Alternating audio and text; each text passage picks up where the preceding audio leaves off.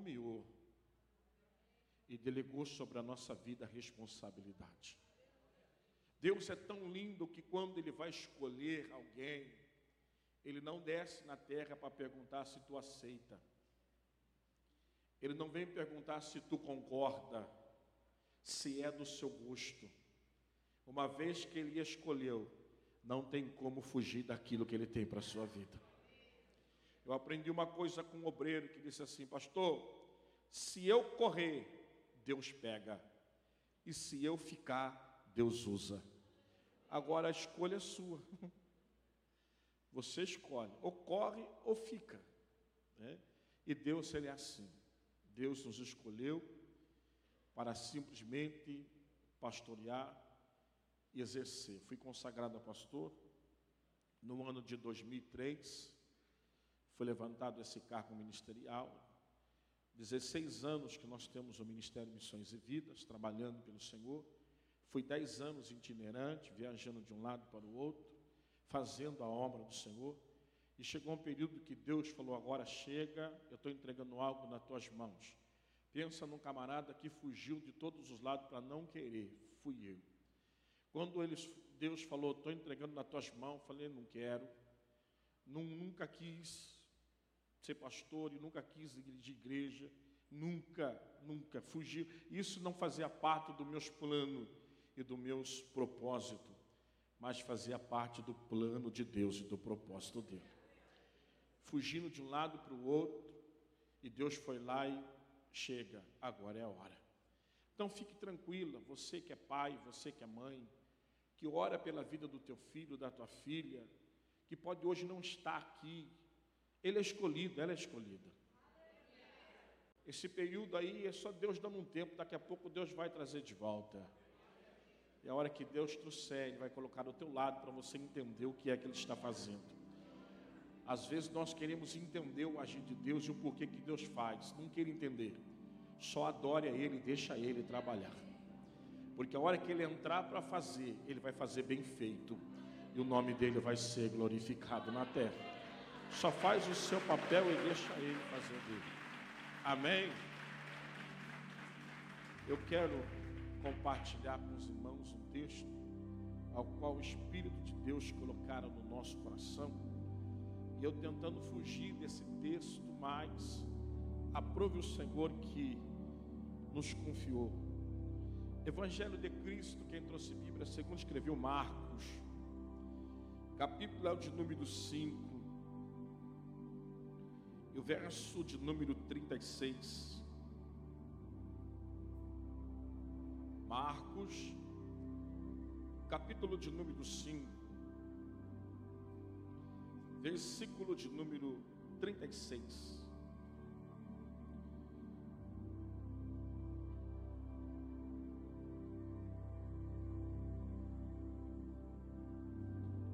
Quem achou, diga eu vou para o céu. Achou, diga, eu estou a caminho, pastor. Vamos lá. Diz assim o texto. Porém, Jesus, tendo ouvido estas palavras, disse ao principal da sinagoga: Não temas, crê somente. Olhe para a pessoa que está do teu lado, diga para ela assim: Não temas, crê somente eu acho que você pode fazer melhor. Dá um grito no ouvido dele ou dela. Fala, não temas, crê somente. Amém? Amém, igreja? Você sabe por quê? Que veja bem, nós somos um povo ao qual temos uma presença importante na nossa vida, que é a presença do Espírito Santo. E a presença do Espírito Santo, quando ela atua na nossa vida, não tem como você ficar de boca fechada. Porque para toda emoção existe uma reação. Ninguém que se alegra faz cara feia. Porque toda pessoa que sente alegria, o semblante muda. Então você imagine a presença do Espírito Santo atuando dentro de você. Já era para você estar tá dando glória faz tempo. Porque hoje você é livre, hoje você é liberto. Hoje não tem nada que escravize você, não tem nada que impeça você de adorar. Se o congresso é adoração, já era para você estar tá adorando. Se o congresso é de louvor, já era para você estar tá louvando, esboçando a Deus alguma coisa, fazendo para Ele algum movimento de adoração, porque Ele está procurando os verdadeiros. Se aqui há um povo verdadeiro adorador, levante a mão e vai adorando a Ele. Vai dando glória para Ele. Olha para o teu irmão, olha para o teu irmão e diga: Não me impeça de adorar. Fala para Ele. Eu vim dar o meu melhor para Ele nesta noite. Só quem veio dar o melhor para Deus, faz aí que eu quero ver você fazer. Às vezes, às vezes as pessoas falam assim: para que gritar tanto? Não precisa gritar, é engano dessas pessoas. Porque ele falou para Jeremias no capítulo 33, Deus falou: clama, porque eu quero ouvir, eu quero responder e eu quero anunciar. A única forma de eu ouvir é você gritar. A única forma de eu responder é ouvir o teu grito. E a única forma de eu anunciar é ver você gritar. Então abra a boca e põe para fora, rapaz porque eu quero responder, eu quero, eu quero entregar, eu quero anunciar para a tua vida. E tem mais, para você dar um glória mais gostoso, coisa grande e firme que não sabe. Então tem coisa grande na mão de Deus que Ele quer entregar para esta igreja, para este povo. Não depende do pregador, só depende de você para receber o que Deus tem preparado para a vossa vida. Se o cego à beira do caminho de Jericó não gritasse, morria cego. Morria cego. Ainda olharam para ele e falaram assim: cala a boca. E ele falou assim: quem precisa do milagre sou eu. Se eu ouvir essas pessoas que estão mandando eu calar a boca e eu fechar a boca, eu vou morrer do jeito que eu estou e aonde eu estou. Então eu não quero saber quem está e quem está à esquerda, se está gostando ou não está gostando. Eu vou abrir a boca e gritar, porque tem coisa que eu não grito que eu vou ganhar. Então faz o teu papel aí, vai gritando. Se tem alguém que não está gostando, já muda de cadeira, mas continua gritando, porque Deus quer responder para a tua vida. Quem veio para receber, você já sabe o que você tem que fazer. Então faça isso, porque Deus quer entregar para a tua vida.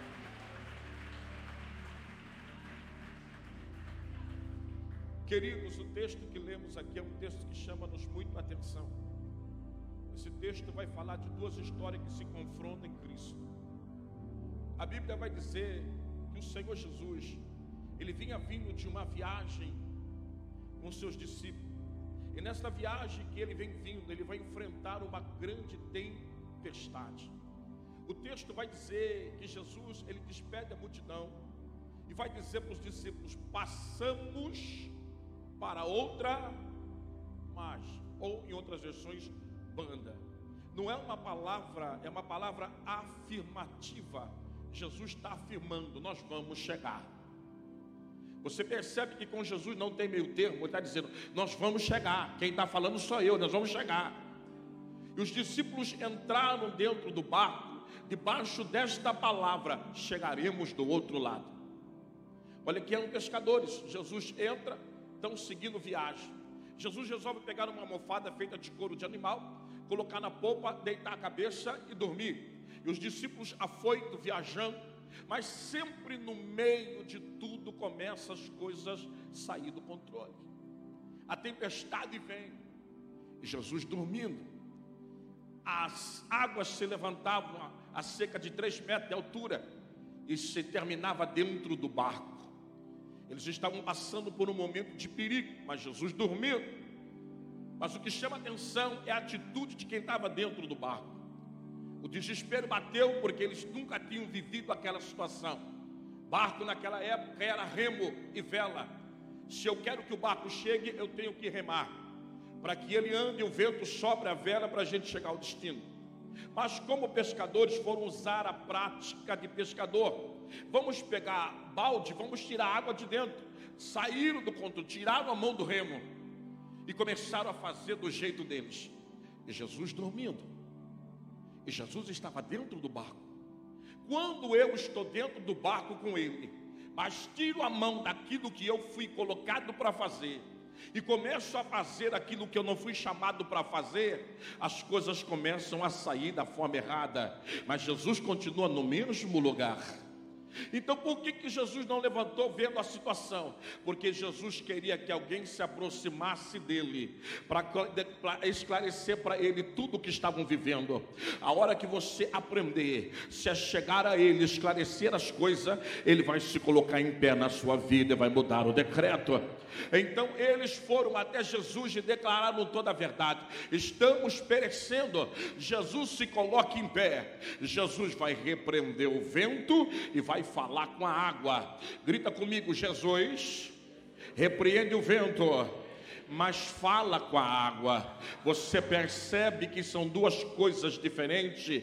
Com o vento ele repreende, com a água ele conversa. O vento era maligno, era diabólico, e com o diabo não tem conversa. Manda ele para o lugar dele, mas para a água, que é a natureza que ele criou, ele vai conversar. Quem pode manda, quem tem juízo obedece. Eu te criei, volta no estágio normal, porque precisamos chegar do outro lado. Jesus nesta noite está falando com alguém que está aqui, o barco está quase afundando, mas ele te trouxe para dizer: Eu estou me colocando em pé ao teu favor nesta noite. Eu estou me colocando em pé e nós vamos chegar. Se ele liberou promessa, vai adorando e glorificando, porque ele vai cumprir com toda ela na tua vida. O diabo está colocando uma intervenção, ele chegou para dizer que você não vai conseguir, não vai dar certo, você não vai chegar. Mas eu vim de Piracicaba para cá como profeta para dizer para você você que Jesus está se colocando em pé ao teu favor nesta noite e vai cessar este mal.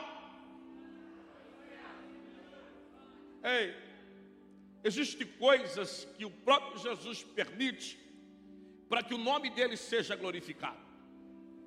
Quando a tempestade vem, o controle foge totalmente dos discípulos. Quando Jesus se coloca em pé, a primeira atitude foi os discípulos se aproximar. A segunda foi ele se colocar em pé.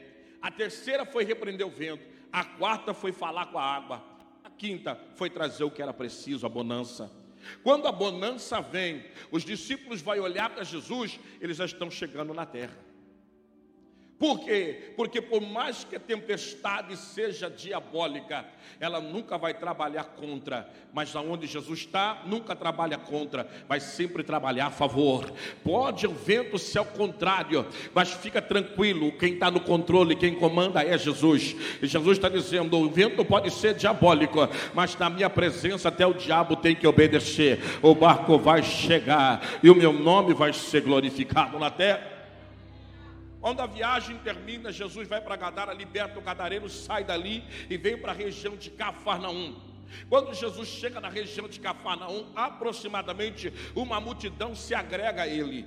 Um povo vem se agregando a Jesus e gritando glória a Deus e aleluia. Jesus está envolvido com um público enorme, aproximadamente, segundo a história, de 15 mil a 20 mil pessoas que se agregavam a ele. Por quê? Porque sabia que era só tocar nele saía virtude para a vossa vida. Então o povo vinha em busca de cura, de libertação, de milagre e se agregou. Havia ali em Cafarnaum Cafarnaum uma sinagoga, aonde tinha um homem pelo nome de Jairo, era príncipe daquela sinagoga. Agora esse homem está enfrentando algo dentro da tua casa. A tua filha de 12 anos está à grade da morte e o desespero bateu porque com a sua posição ministerial, social, a sua patente não pôde trazer para ele aquilo que ele precisava. Mas a Bíblia diz que ele ouviu falar de Jesus ele ouviu falar de Jesus.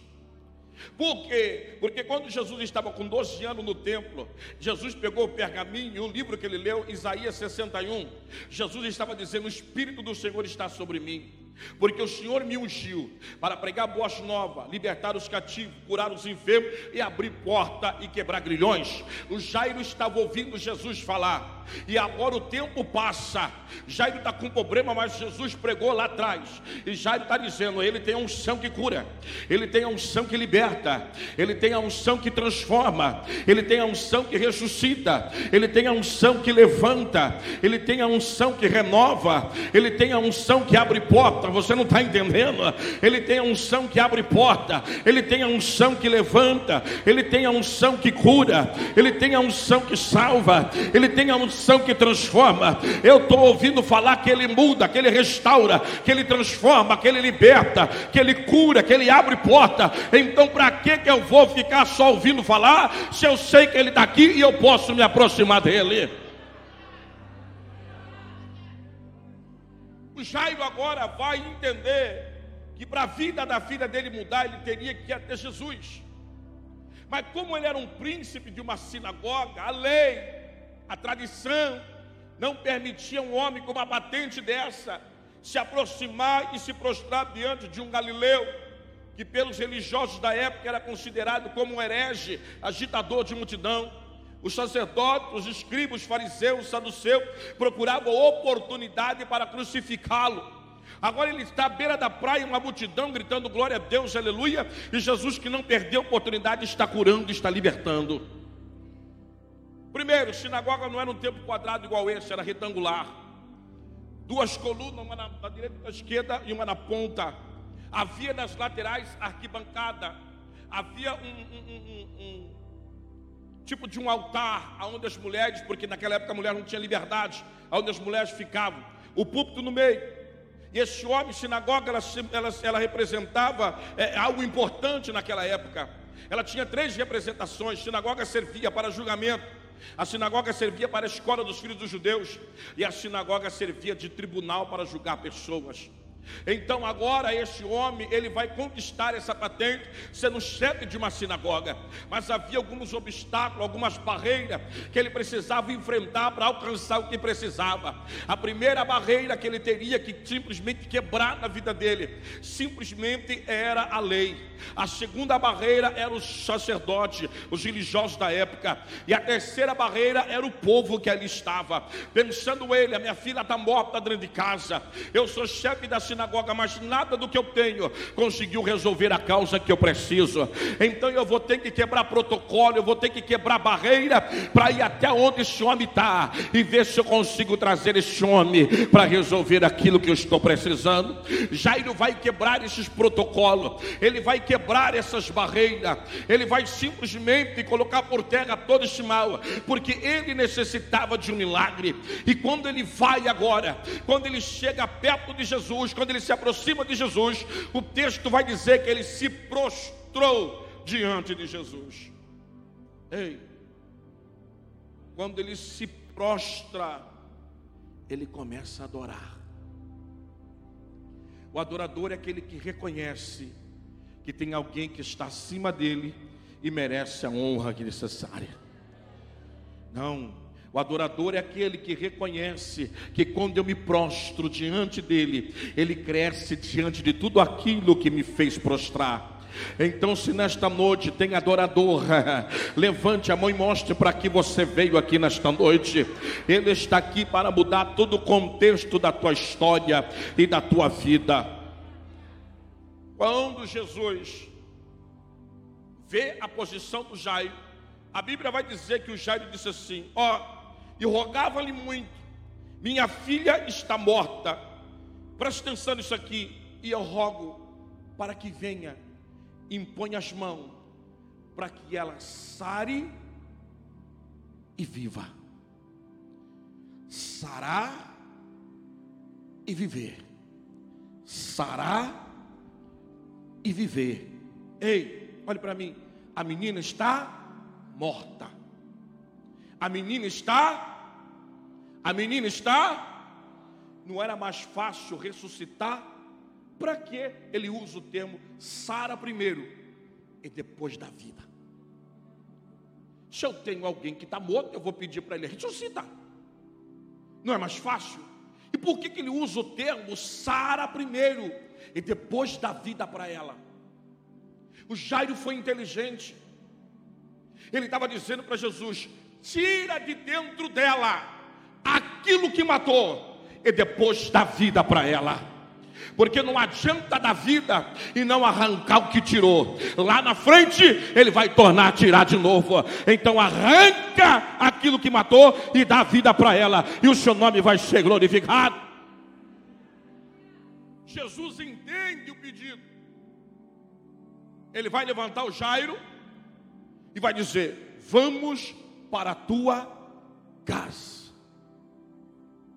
Você está pensando que a multidão ficou ali? Aonde Jesus está? Vamos indo junto porque vai ter coisa grande aí. E o povo entra e vem vindo. No meio do caminho, alguém que estava sofrendo 12 anos, poder aquisitivo, passou por vários médicos, não encontrou o que precisava, perdeu o dinheiro, e o último médico que passou deu o decreto de morte, vai morrer desse jeito. Não tem cura. Ela sai do desespero, porque sabia que a sentença era morte, porque o que tinha ia tirar a vida.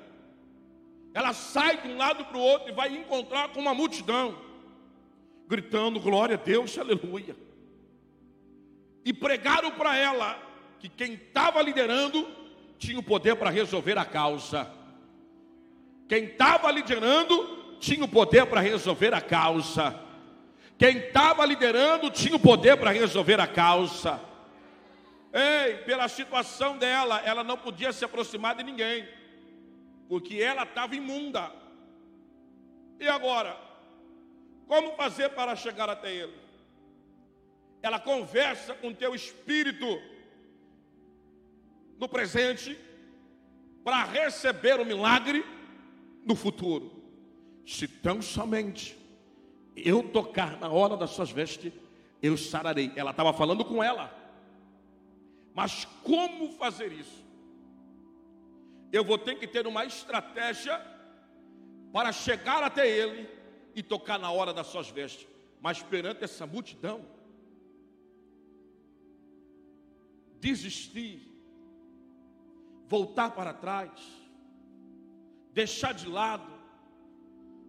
Se eu cheguei até aqui, então por que, que eu não posso sacrificar mais um pouco? para receber aquilo que eu preciso. O problema nosso é a desistência e não é a persistência. Nós precisamos aprender a persistir.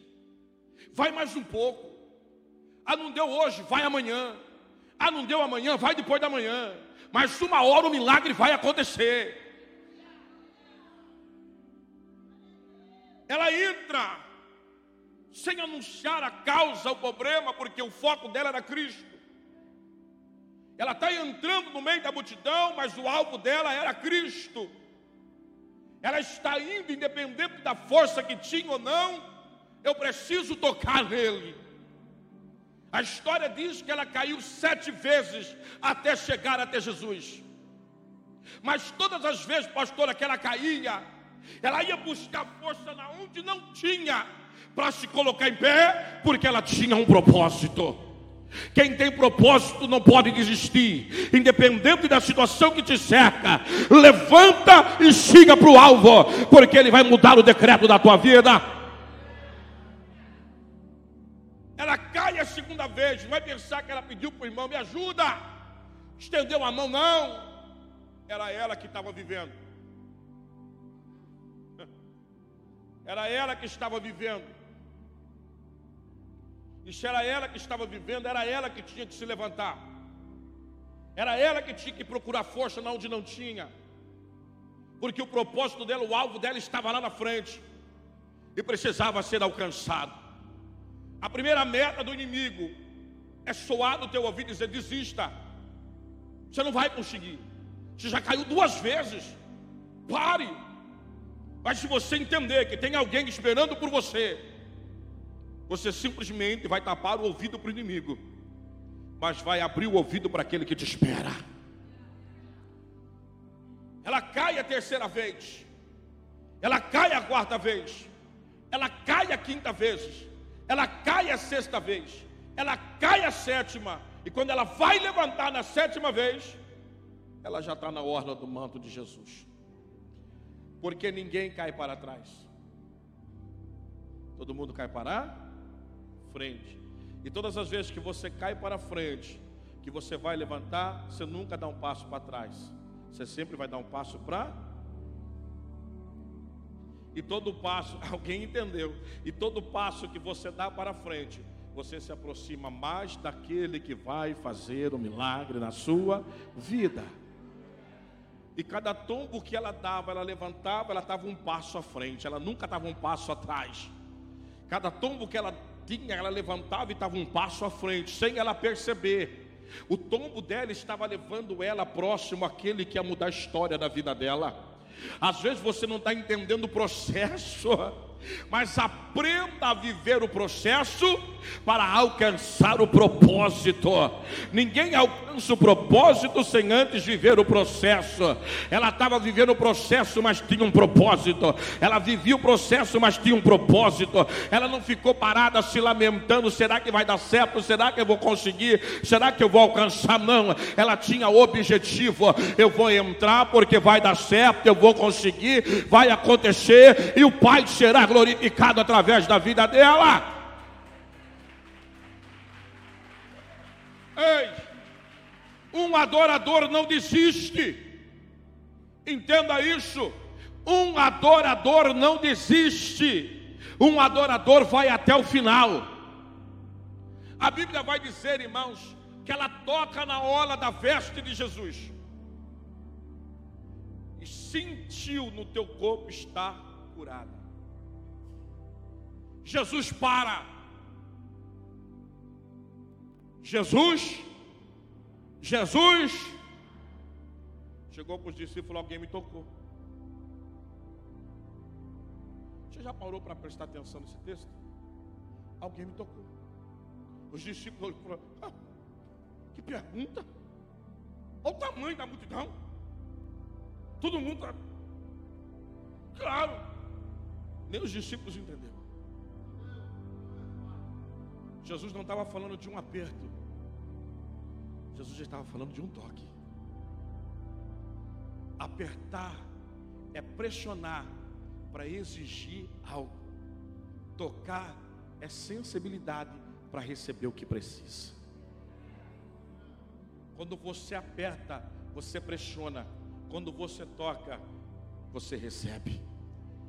Ela vai tocar, não vai apertar. Era isso que ele estava dizendo para os discípulos. Claro que a multidão me aperta, é 20 mil pessoas pegando, apertando, é diferente. Mas essa alguém me tocou. Porque você percebe que a multidão aperta, aperta, aperta, aperta, ele não para e não sai nada dele. Mas quando ela toca, ele para e fala assim: de mim saiu virtude. Você não entendeu?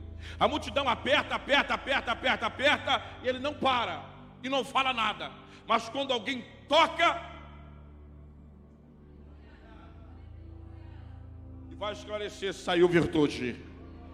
Orabá, sorrebinahaya, saiu virtude saiu virtude, saiu virtude. Se você tocar como um adorador, prepara. Tem virtude de Jesus para ser entregue para pessoas que estão aqui nesta noite. Quem quer receber virtude da parte dele, comece a tocar agora com a tua adoração, com teu louvor, com teu glória, porque tem virtude dele para sair para a tua vida.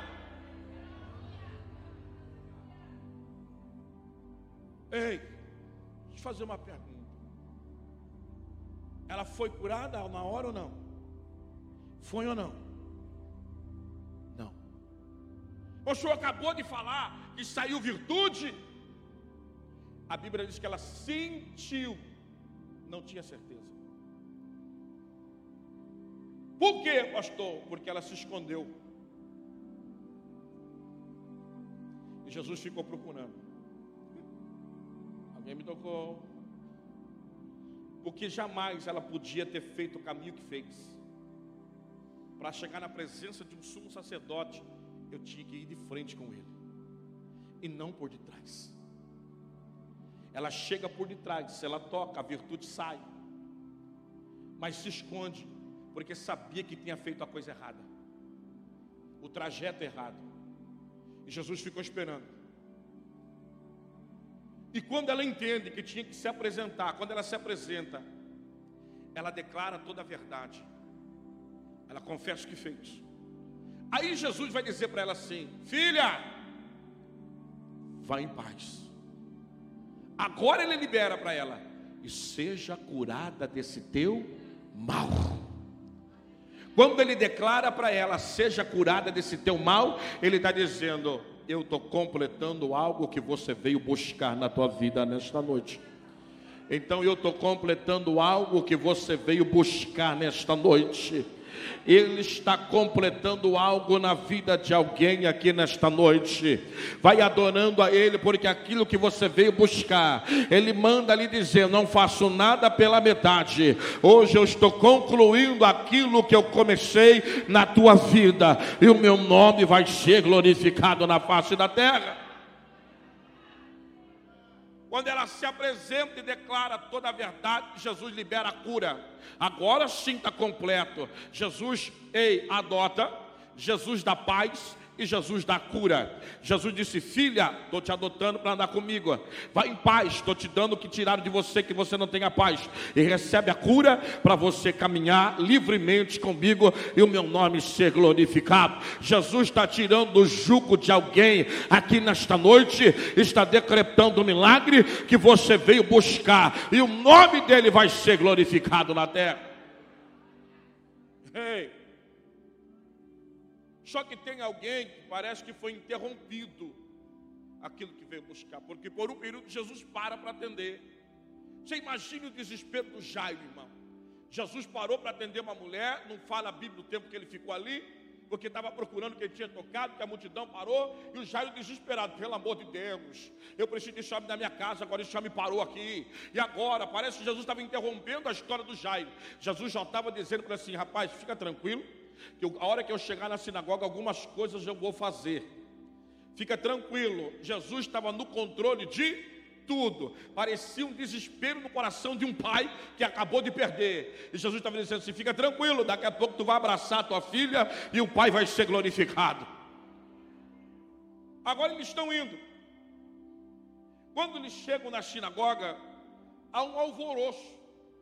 Lá em Piracicaba a gente costuma dizer muvuca Sabe aquele burburinho de gente que não ajuda em nada, mas só atrapalha.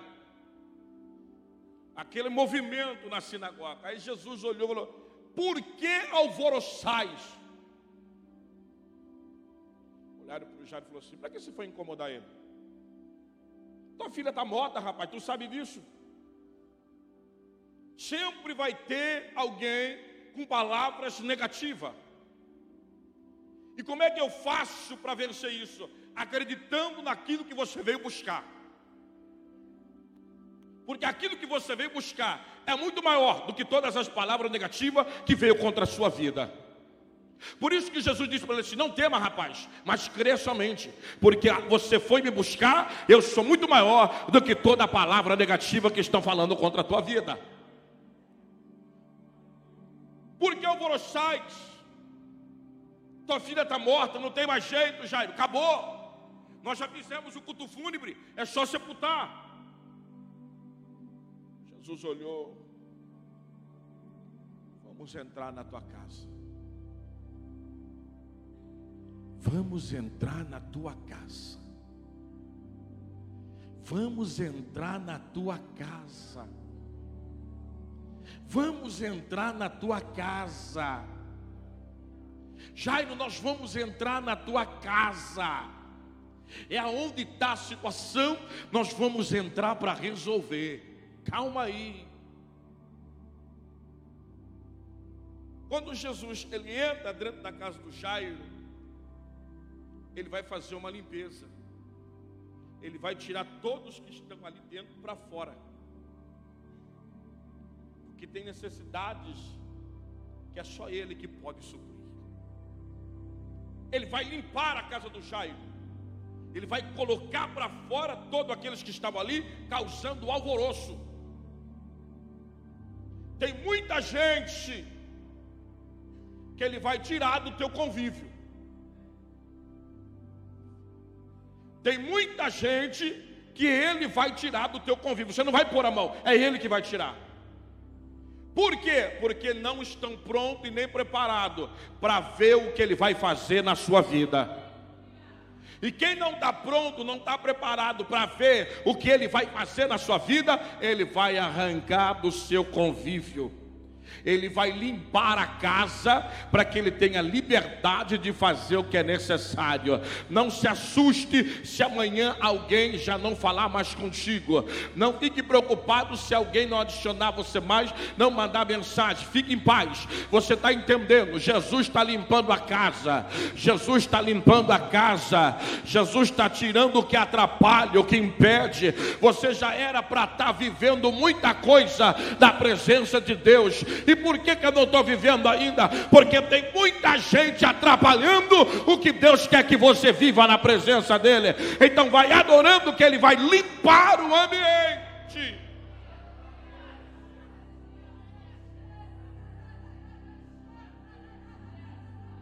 Ah, mas eu gosto muito dela. Vai parar de gostar. Mas eu gosto muito dele. Vai parar de gostar. Ele vai limpar o ambiente. Por quê, pastor? Porque, irmãos, tem muita gente que tá, não está acreditando no milagre teu. Frequenta a tua casa, está ali, vendo o que você está passando, mas não tem uma palavra de incentivo.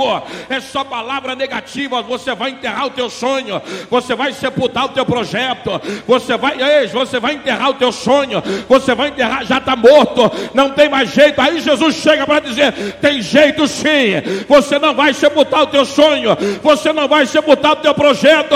Eu estou entrando para realizar sonho e realizar projeto.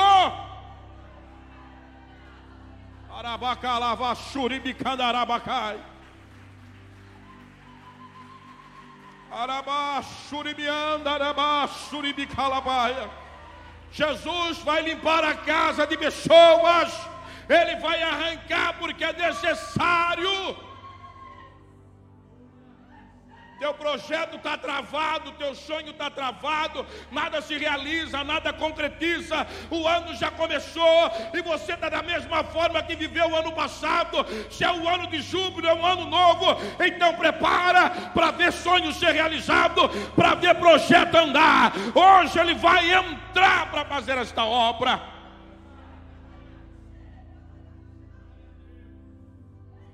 Ele entra e arranca dela de dentro aquilo que estava atrapalhando o projeto de levantar e andar. Aquilo que estava atrapalhando o teu projeto de levantar e andar, vai dando glória, porque Jesus chegou para realizar isso. Ei. Ah, mas eu não quero que ele faça isso, mas ele vai fazer mesmo você não querendo. Ei. Quando Jesus limpa a casa, Jesus convida Pedro, Tiago e João. Grita comigo, Pedro, Tiago e João. Espera aí. Quantos discípulos Jesus tinha? E por que não entrou todo mundo?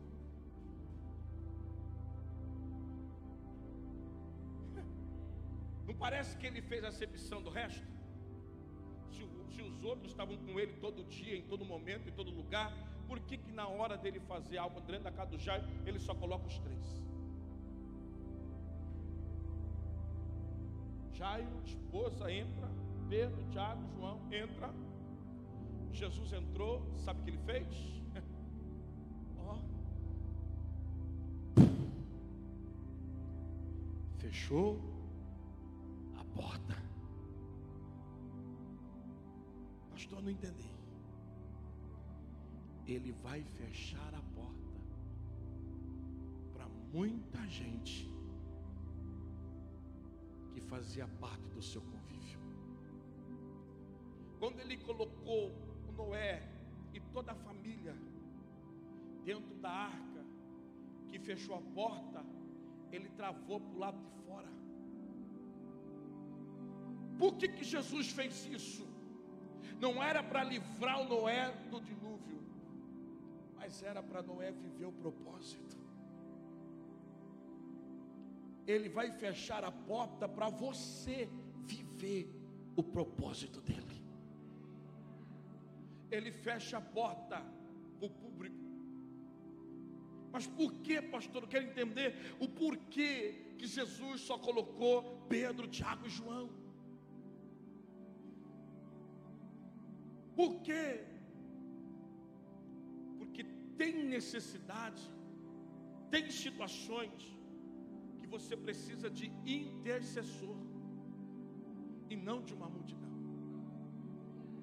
Por quê? Porque quando Jesus estava para orar e os doze, mas quem entrava mais para frente para interceder eram os três. Aí Jesus falou: Não preciso do resto, eu só preciso daqueles que intercedem comigo. Então ele coloca quem intercede. Entra Pedro, Tiago e João para interceder. Ei, quando Jesus fecha a porta, o interessante ele, ele começa a conhecer por dentro a casa do Jairo, até ele chegar aonde precisa. Ele vai passando em cada cômodo, e todo cômodo que Jesus passava, o que estava fora do lugar, ele colocava no lugar. Porque aonde há a presença dele, nada fica fora do lugar. E ele foi entrando e passeando, porque ele tinha liber. Você dá liberdade para tanta gente dentro da tua qual foi o dia que você deu a liberdade para ele? Qual foi o dia que você disse para ele assim: Jesus, entra dentro da minha casa, e o Senhor tem a liberdade dentro da minha casa. Você já percebeu isso?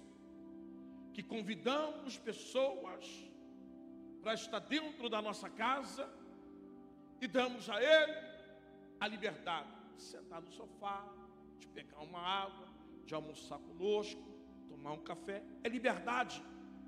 E por que nós não damos a liberdade para Jesus?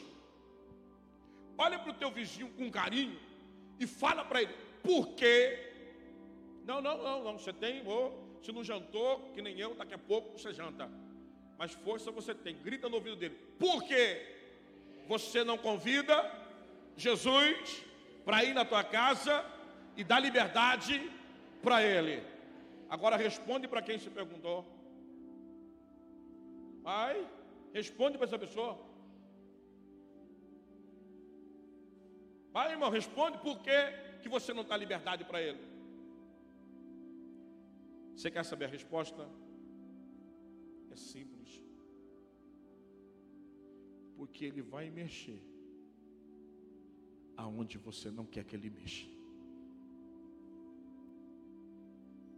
Ele vai mudar de lugar aquilo que você não quer que mude. Ele vai tirar do lugar aquilo que você não quer que tire. É por isso que não damos a Ele a liberdade, porque nós não vamos gostar, aleluia, daquilo que Ele vai fazer dentro da nossa casa. Porque quando Ele tem a liberdade, Ele mexe. Quando Ele tem a liberdade, Ele tira. Quando Ele tem a liberdade, Ele troca. Porque a casa tem que estar do jeito que Ele. Jesus vai entrar na casa de pessoas. Jesus vai entrar na casa de pessoas e vai fechar a porta para o público e vai começar a mexer aonde precisa. Vai começar, você está vivendo um processo dentro da tua casa que é só um milagre para resolver. Então hoje ele te trouxe no primeiro dia para dizer: Eu vou contigo para tua casa vou fechar a porta, mas vou mexer aonde precisa ser mexido, vou trocar o que precisa ser trocado, vou tirar o que precisa ser tirado, mas o milagre vai acontecer.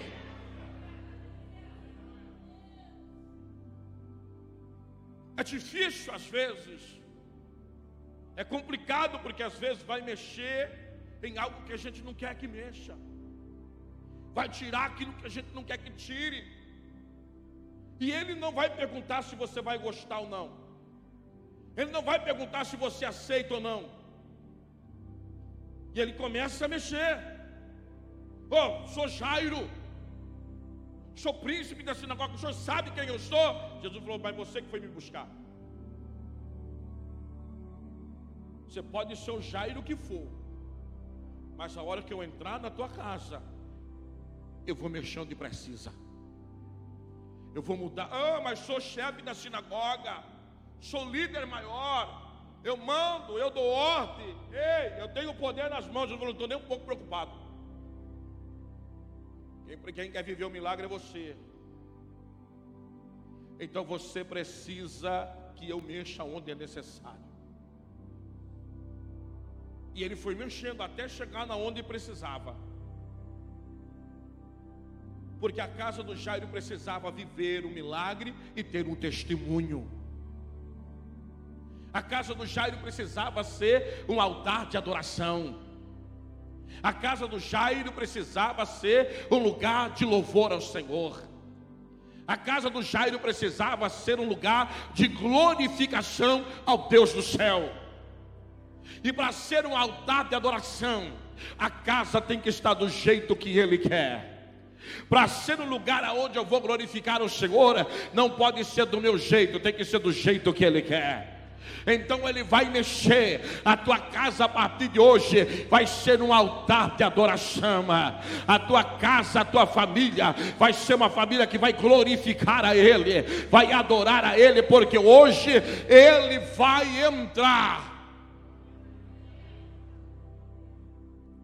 Jesus entrou na minha casa um dia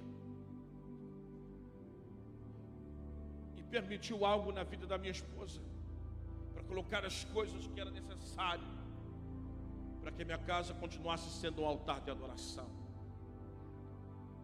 Para quem não sabe, a minha esposa teve um tumor no colo do útero. E quando chegou pela mão da medicina, o médico olhou para mim e falou: vai ter que fazer uma cirurgia urgente. Porque senão, se for maligno, não salva mais.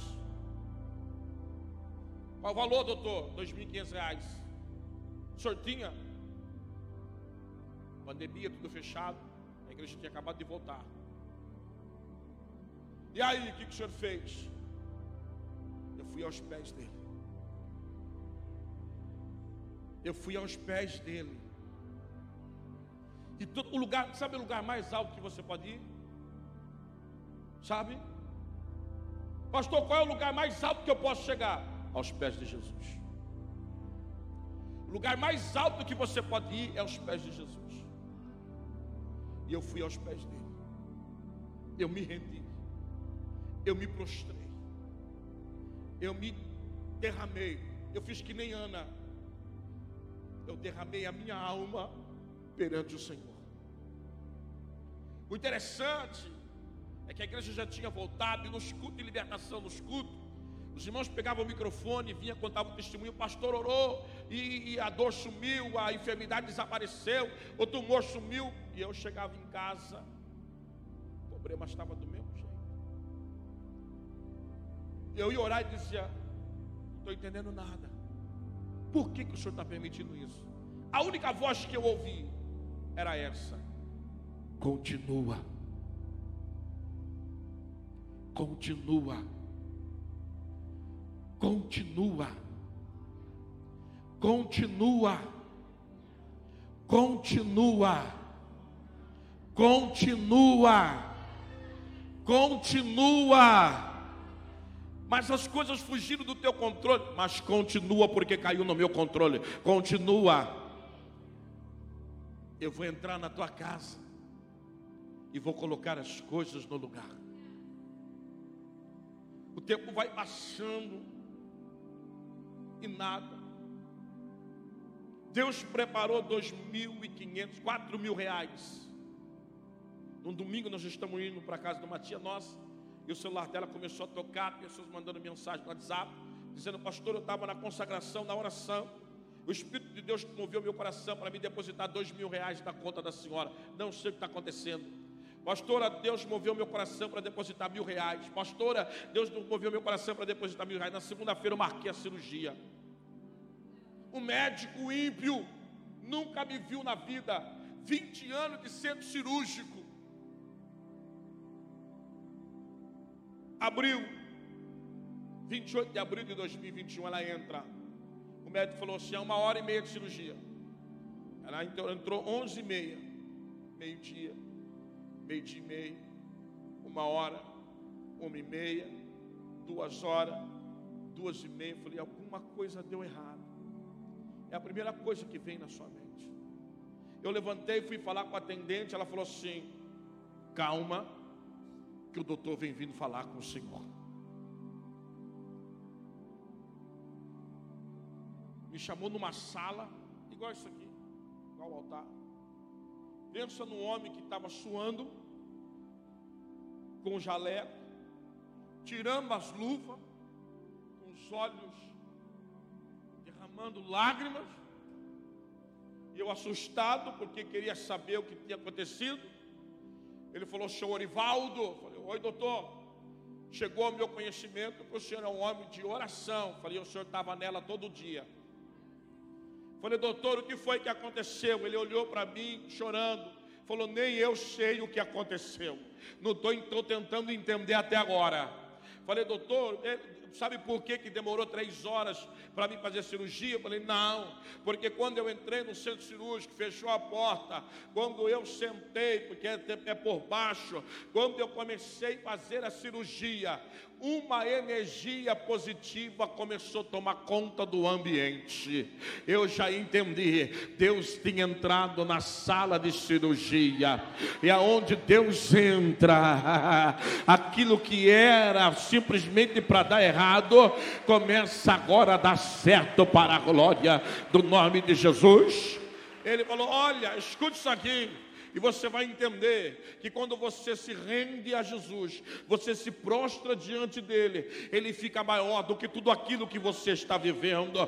Quando você se prostra, você se diminui e ele cresce, ele se torna maior do que tudo e estende as mãos para resolver a causa da sua vida. Ei, ele falou assim: essa energia, seu Orivaldo, ela tomou conta do ambiente, tomou os meus braços, as minhas mãos, eu já não tinha mais controle controle na mão e nem no braço.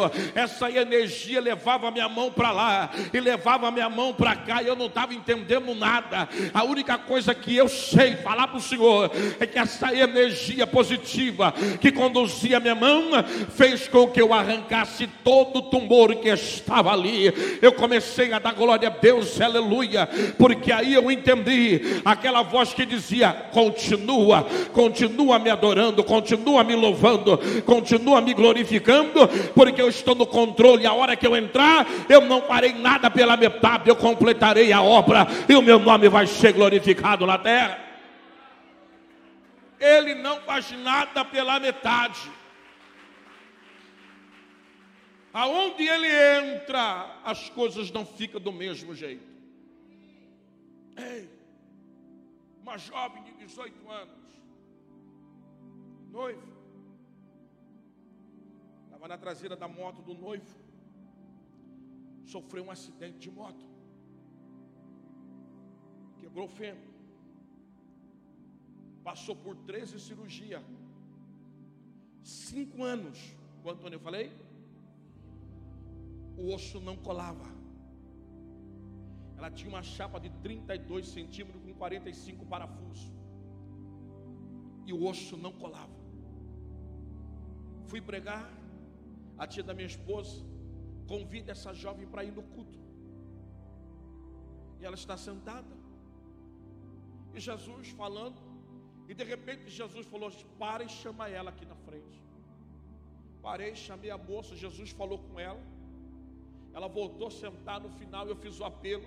Ela levantou a mão e aceitou Jesus. E Na quinta-feira da semana que entrar, os médicos tinham falado para ela assim: se em cinco anos o osso não colou, não vai colar mais.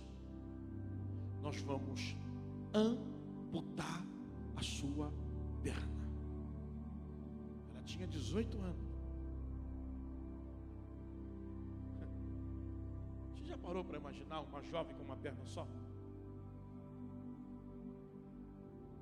Aceitou Jesus. Foi embora para casa. Na quinta-feira, nove horas, se internou estava no quarto esperando a junta médica vir para levar para o centro cirúrgico. A junta médica chega e o médico está lá.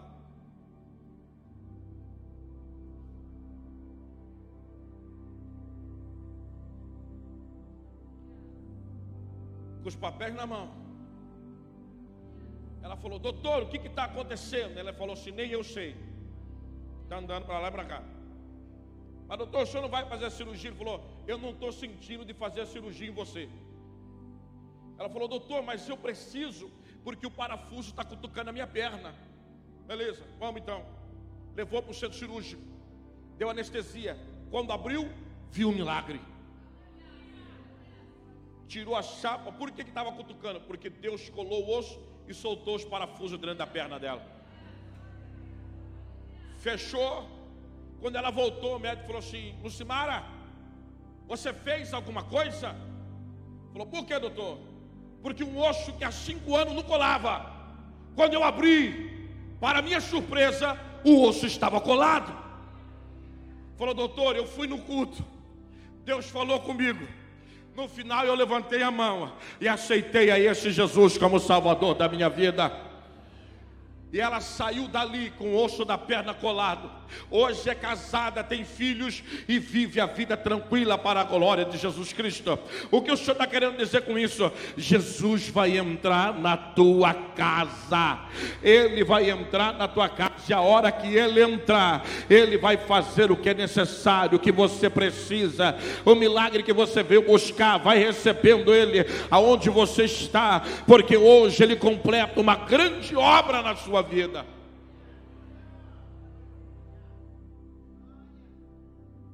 Jesus chega aonde está a menina. Jesus vai dizer para ela, Talita cume, Talita não era o nome dela. Talita cume quer dizer, menina, eu te ordeno, levanta. Só que Jesus vai estender as mãos. E quando ele estende as mãos, ele está arrancando o que matou. E quando ele levanta, ele está ressuscitando a menina. Jesus arranca o que tirou a vida e levanta ela para viver o que ele tinha na vida dela. Quando a menina se coloca em pé, a ordem de Jesus para o pai e para a mãe: dá a ela o que comer. E depois abre a porta para servir de testemunho. A menina se levantou, a porta ainda estava fechada. Eles não vão entrar, mas vão ver o que começa a acontecer na sua vida a partir de hoje. Tem muita gente que vai aplaudir o teu milagre. Não, você não está entendendo. Tem muita gente que não acreditou em você, mas vai aplaudir o que começa a acontecer na tua vida a partir de hoje. Então prepara para viver o que você ainda não viveu. Se o inimigo veio para frustrar os teus sonhos, acabar com o teu projeto, Jesus está entrando para ressuscitar sonho e levantar projeto aqui nesta noite. Aonde o diabo mexeu, Jesus está entrando para consertar e colocar as coisas no lugar. Se você é um adorador por excelência, comece a adorar a Ele por aquilo que Ele já começou a fazer na tua vida. Hoje Ele começa a mudar as história da vida de pessoas que estão aqui e o nome dele vai ser glorificado. Quando a menina se levanta, se alimenta, a porta abre para que todos vejam o que Jesus fez. Muitos vão ver e vão glorificar a esse Deus e vão saber que existe um Deus, existe um Deus que faz maravilha acontecer na sua vida. Eu quero orar para pessoas que estão aqui, eu sei que tem. Pessoas que o inimigo disse que o teu projeto não vai andar, não vai sair do lugar, teu projeto está morto. Mas se você acredita que Jesus vai levantar e vai fazer o teu projeto andar, se você acredita que você vai viver os teus sonhos, saia do teu lugar e vem aqui à frente. Eu quero orar por você. Eu quero orar pela sua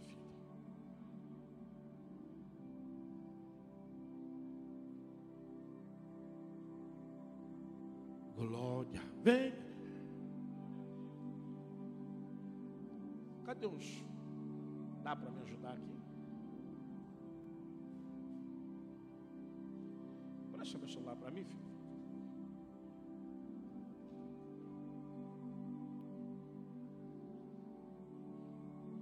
Eu quero orar por você. Se coloque em pé.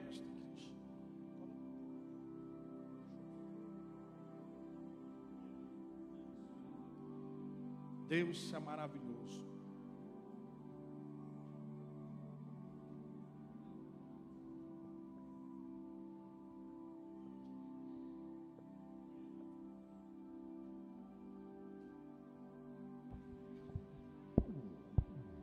Glória a Jesus.